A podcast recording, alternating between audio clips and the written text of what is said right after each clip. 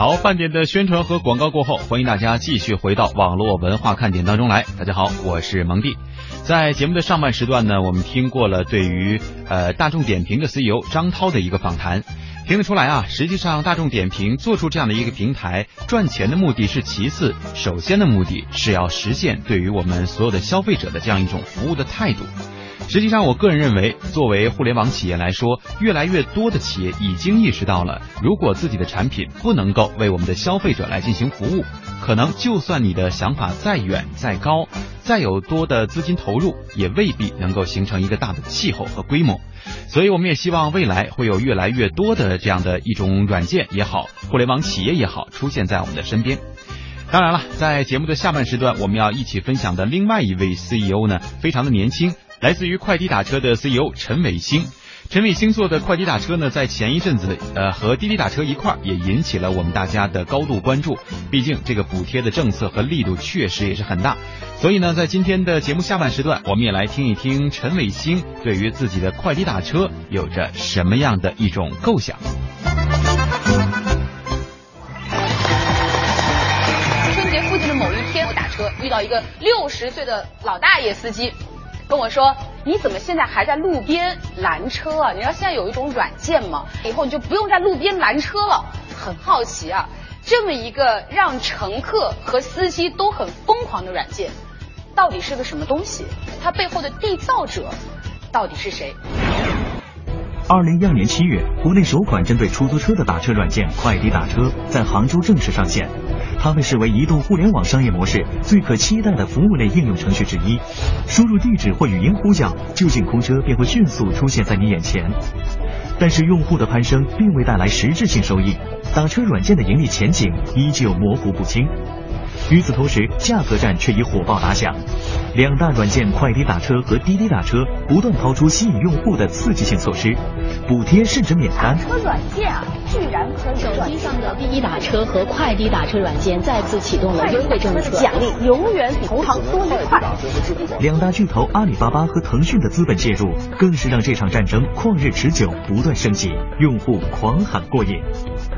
而这场战争的发起人之一，快滴打车创始人陈伟星，自称要做笑到最后的堂吉诃德。八零后创业达人，他人眼中的影响力之王，帅气阳光的笑容背后，究竟深藏着怎样的商业布局呢？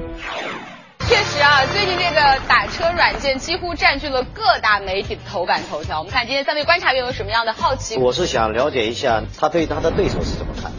我个人认为，目前咱们中国市场打车软件。它的商业模式存在致命的缺憾，所以我今天想拷问一下今天来宾啊，他到底对于商业模式是怎么考虑的？我知道许斌是这个我们今天这位 boss 的好朋友，是是。所以今天你是带着一个什么样的角度来做我们的观察员？我看着他最早就三个人的一个团队默默无闻这样做到今天，已经成为了很多这个八零后心目当中的一个偶像。那我也想了解，就是他他现在这个心情的变化。他是很多八零后心目当中的偶像了。好的，下面让我们掌声有请出本期的 boss 快滴打车的创始人陈伟星先生，有请。一个很简单的问题，就是说，你认为你的快滴是你的终身目标，还是你的短暂目标？啊，我觉得是这样。我觉得像我们这这样的孩子啊，来做一些创新的事儿，这个我相信每一件事儿都是我们一个一个故事。啊，就像我们呃，我们六零后的、七零后的都已经经历过很多故事。我觉得快递，我希望它变成一个人生中难忘的一个一个过程。作为一位普通的老百姓来说，我觉得很神奇，好像我们的生活中一直都是滴滴打车和大黄蜂。我不知道突然某一天突然之间，快递就出来了，而且很快就占领了很大的市场。你用一些什么样的手段让它快速的出现在我们的生活当中？可能很多人都知道，对手在那个时候的钱比我们多两倍。人比我们多两倍，但是我们可以在短短两个月之内就把他们干成平手。我们有一个很好的 COO 叫赵东，也是我大学同学，他是一个非常有谋略的人。然后他我们安排的地推的策略可以做到什么程度呢？比如说我们去打北京，我们可以每天二十四小时，每一幢楼守十六个人。每个口子都守住，谁都不能放过。每个人都发三十块钱的抵价券。夜生活比较集中的地方，我们有很多司机啊，都会去做宣传。然后这个两个月时间，我们大概花了两千万，就把北京做到了像滴滴这样的水平。我到现在永远的打车族，我反复问过很多的司机师傅，问这么几个问题。我说好用吗？这个好用，哎，为什么好用？返钱啊，送东西。那这个如果这个又出来一个新的？比他们的补贴更大怎么办？马上装新的呀！啊，毫无疑问啊！我请问，还有哪个土豪愿意来补这样的钱？我们每天补那么多钱，第三个人想来再补，他至少花我们三倍的钱才能达到我们这样一个一倍的效果，明白我意思吧？我不明白你意思，百度还没出手。你们太想的太简单，你们认为两个马总来补钱就单单就是为了补钱打架吗？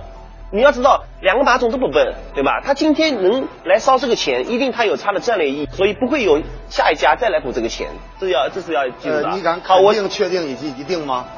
我觉得，嗯，包括这句话放在这儿，你敢肯对定没有第三家土豪来补贴打车市场的用户了吗？我第一个讲就是说，我们要补那么多钱，背后是有几个原因。第一个原因是因为我们要抢支付场景，打车是一个城市的门户，它是支付非频次非常高的情况，它必须把这个这个战场能抢下来。像支付宝钱包，它未来是代替我们每个人口袋里面那个钱包用的，也就是说你未来只要出去。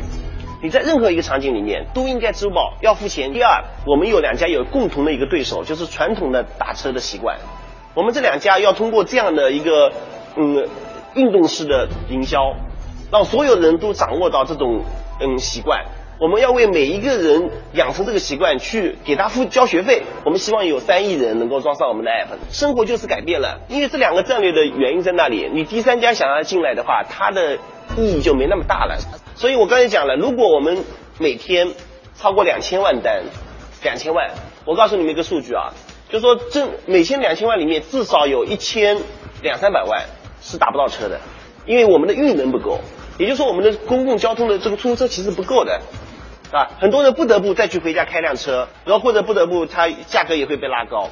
当我们知道了每天有居然有一千多万人打不到车的时候，我们需要的是什么呢？我们需要是出售额外的运能，出售额额外的出行的服务。所以现在的问题是我们要让我们的运能提高到一定的高度，然后我要再想办法，我怎么样卖给这些人，给他卖给他出行的服务。现在我们是用钱在培养这个消费习惯。那么很多观众好奇的是，现在你们到底准备了多少钱来烧？我们其实没有定时间，没有定额度。这场战争是争夺用户的战争，我们都有一个目标，就是一定要让用户他能够享受到好处。第一就公布了说我们准备了十个亿，OK，你说我们要补多少钱？说实话，我也不知道要补多少钱。我跟马总还在讨论呢。哎，马总，我们补怎么办？哎，他说，哎，你大胆的去干，嗯，啊啊，你要打到底，啊，他就说价格战你要打到底。对，所以你要问我，我只能跟你说，我们去占领这个市场，这个钱值得烧，我们会不设上限。不设上限，对，也就是说对方打多久，你们就要跟多久。那么如果说某一天，当你们的干爹对这款软件不再视为一个必要的捆绑手机支付的入口工具的时候，你们怎么办？你们是不是被弃掉了？你这不能以偏概全。你想，为什么我们补贴的时候钱大家分着补？原因很简单，因为这场战争是两场战争，一场是支付的战争，一场是打车软件的战争。支付的战争是阿里它的一个大的战略，那我们交通的战争也是一场战争。马化腾在半年前吧，在一次讲演讲是说嘛，在交通领域，移动互联网会出现一个巨无霸的公司。我们马马云他也是知道，在交通领域，移动互联网可能会颠覆一些事情。说这个情况下，确实只有两个马总这样的人才愿意来坚持做做这样的事情。但是你的战略是在二马的大战略里面是一个小环节，就是通过你这个钩子去勾住消费者的钱包，变成他的钱包。所以陆老师，您的担心或您的问题，我想问的问题，它本身靠什么主营业务，而不是烧钱？其实本来我们是有盈利模式的，是由于战争，所以失去了这个盈利模式。大家以前在上海调度车辆的时候，四块钱或者五块钱叫一次车，对吗？本来是我们可以跟出租车司机，哪怕每单收一毛钱，他也是能接受的。我们做做游戏出身的嘛，我们快递里面有积分系统，本来这个积分系统是让司机来交钱用的，荣誉体系嘛。本来我们就每单收一毛钱、两毛钱、三毛钱，我们现在做到一千万单，大家可以算，算到做到几百万了一天了。所以我我我简单总结一下伟星的意思，就是说，一确实从目前来说，你还没有去产生一个非常实质的盈利的模式，因为目前你还在培养这样一个习惯。但是今后你认为今后的交通方式会变成那样，所以到了那样一个时候，或许那个时候你会产生你的盈利模式，对吗？对，我觉得刚才是首先刚才说的是个梦想，那其次还有梦想实现的步骤。应该说打车软件出来以后，也出了很多的段子。呃，有一个段子哈，就是说广播想过自己的很多种死法，没想到死在了打车软件上。以前司机开车都在听广播。现在不听广播了，都在听各种打车软件。其实呢，我们这个陈磊星他今天也是微服私访了一下，我们看看在路面上行驶的出租车里面，到底用快滴的还是用滴滴的多？我们一起来看大屏幕。师傅去西西喜来登酒店。快递的多还是滴滴多？单子应该还是快递的多，快递的多啊。你不用也得用，你晚上你又扫马路吧，一个一个拿着手机，高科技这个玩意儿是玩不了，玩不了。后来你没办法，逼着你去这样干，学呀。最夸张的一天收了一百来块钱现金，现在都在这上面，又是支付宝啊，又是扫码呀。如果快递跟你收钱，比如说每单收个两毛钱，你会愿意交吗？那那那到时候你只要觉得哎呀有单子用了，那个两毛钱你也不会在乎。哪个接的多？呃滴滴接的多一点，滴滴多啊。滴滴的奖励更多了，他这个奖励更少一点，所以嗯，那个接的少了。是讲完了再用快递吗？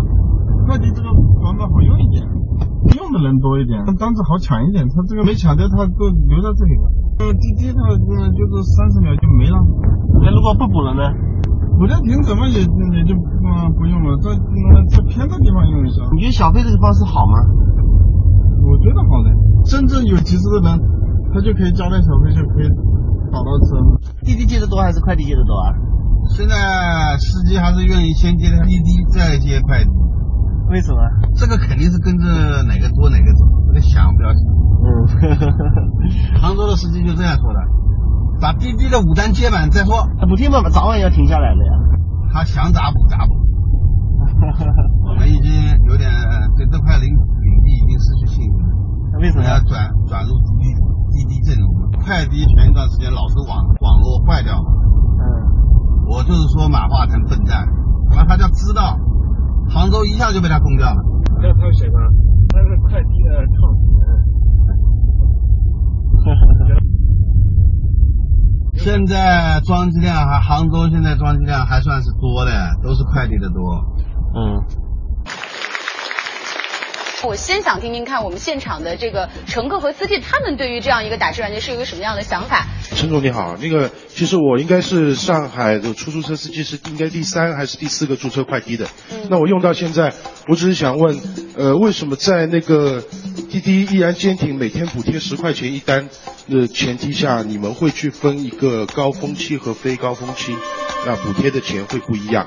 大家不要小看每一次调动哦，每一次调动就是一天让你省几百万，或者每天调调动可以让你一天的用户成本降低百分之二十到三十。所以说我们做这些行为的时候，肯定是有背后基于大数据的一些分析来做出的决定啊。当然我们也会看用户的反馈是怎么样子，这以以使得我们对这个战局有更清晰的了解。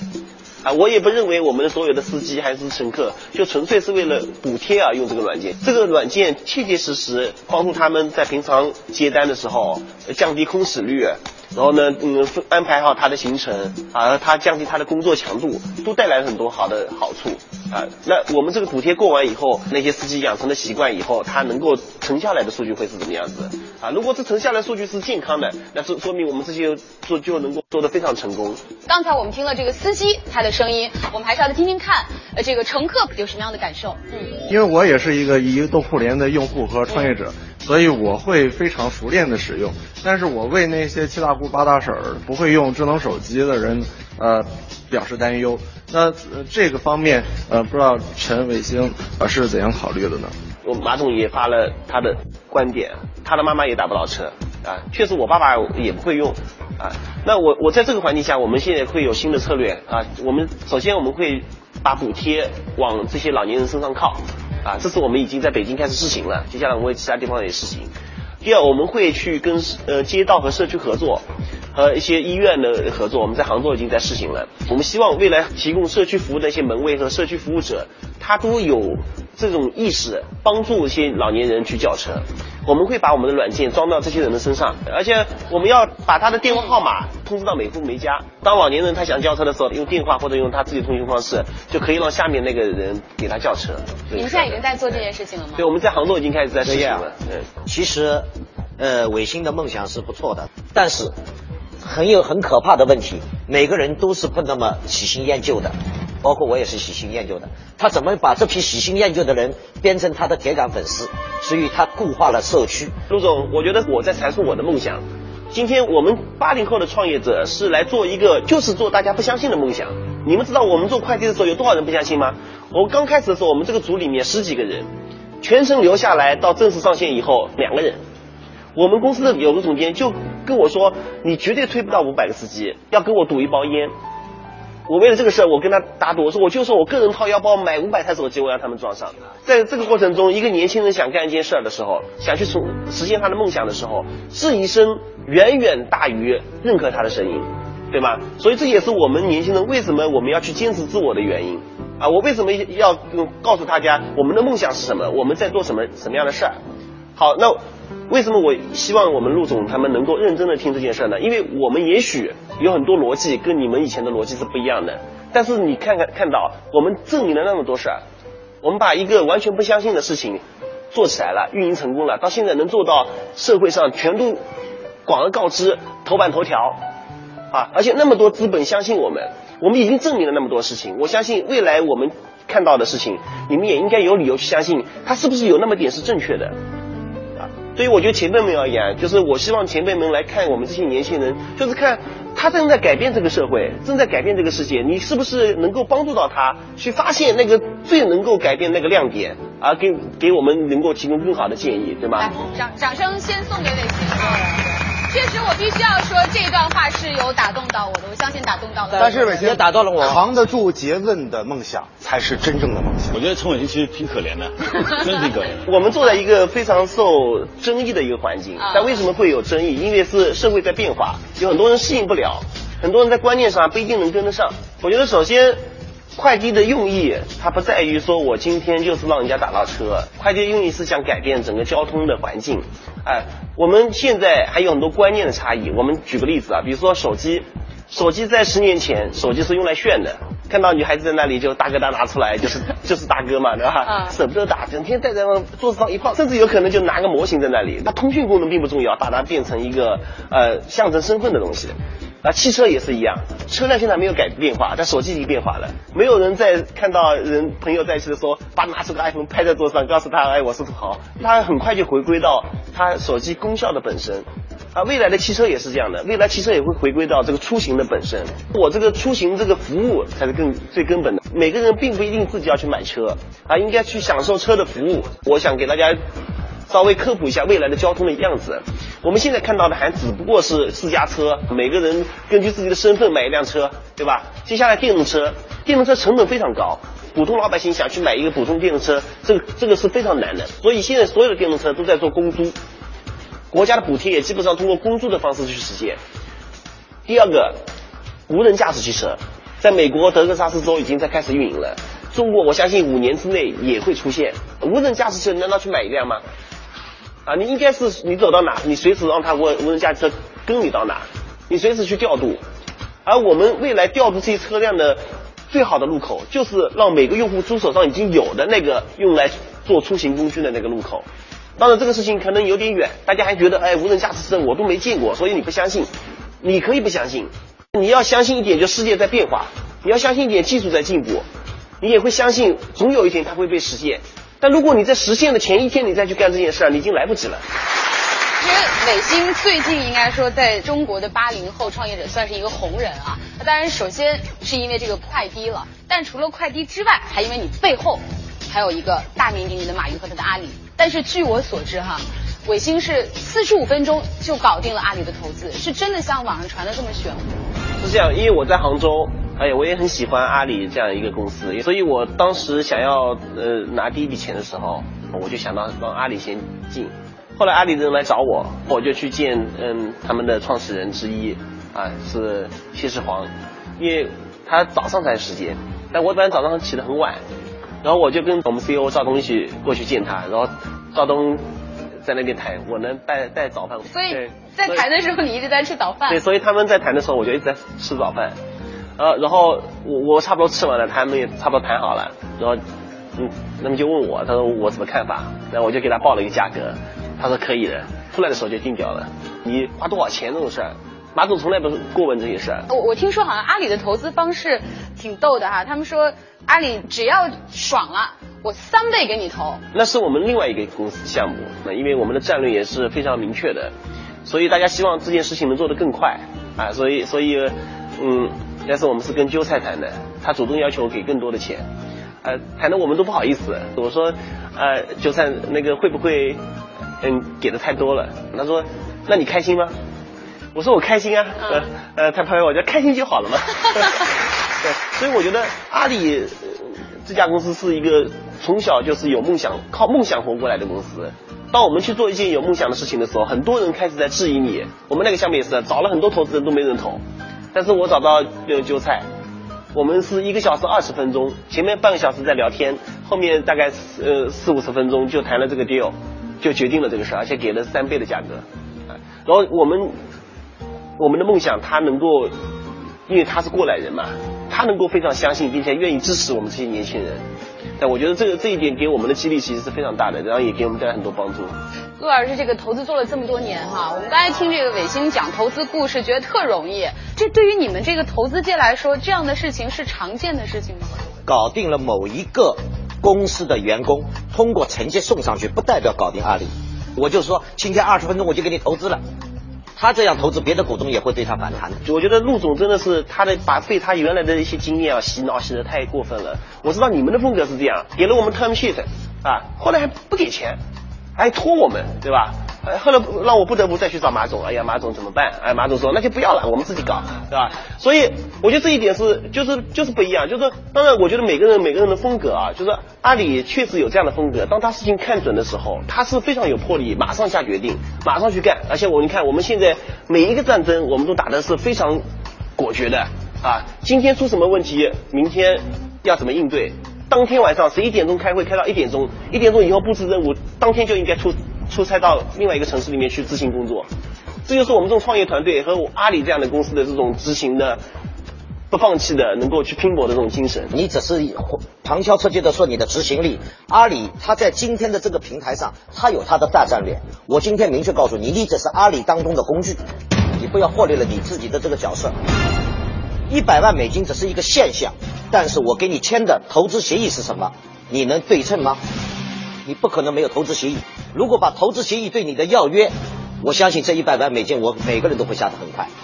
OK，我补充一下，就是说我刚才说的，并不是说阿里没有这个战略，很很简单，就是阿里就是有这样的战略，我们正是符合了这样的战略，人家才会干这个事儿。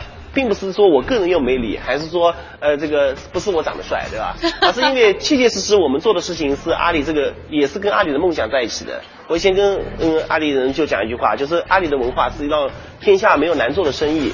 我们今天做的一件事情，无非是让出租车司机没有难做的生意。帮助出租车司机来做生意，对吧？所以这跟阿里的文化其实呃非常一致的。所以你我们要看背后就是投资能确定能那么快的根本的原因，是因为我们两个人就是情投意合，啊，就是本来就是战略是一致的，啊，并并且是大家是互相认可的，才会导致这样的结果。我觉得对投资，我要给很多创业的人一个建议啊，就就是你去找找投资，就跟女孩子去找老公一样，你要做几几点。第一点，你一定要让自己漂漂亮亮的，有气质。你要有聪明，对吧？然后呢，确实也是一个好妻子。然后呢，一点是非常重要的，就是你一定要找到那个对的人啊。所以这个时候你去，你去很真诚的跟他谈，其实还是很快的。一见钟情的事儿，其实在我们这个社会里面比例也很少。很多时候，资本界跟创业者之间，他有一定的博弈关系，但他有一定的合作关系。所以如果你做的好 OK，你的合作关系会远远大于你的博弈的关系，就像我们现在跟阿里的关系一样。好了，以上就是今天网络文化看点的全部内容。我们和大家一起分享了来自于大众点评的 CEO 张涛，以及来自快驴打车的陈伟星两个人对于自己的互联网企业进行的一种构想和规划。那么，相信呢也会有越来越多的为民服务的互联网企业和 Apps 出现在我们的身边，服务于我们的生活。毕竟科技改变了生活，当然也要为我们的生活质量去负责。好了，感谢大家收听今天的网络文化看点，我们在周一的直播节目当中再会喽。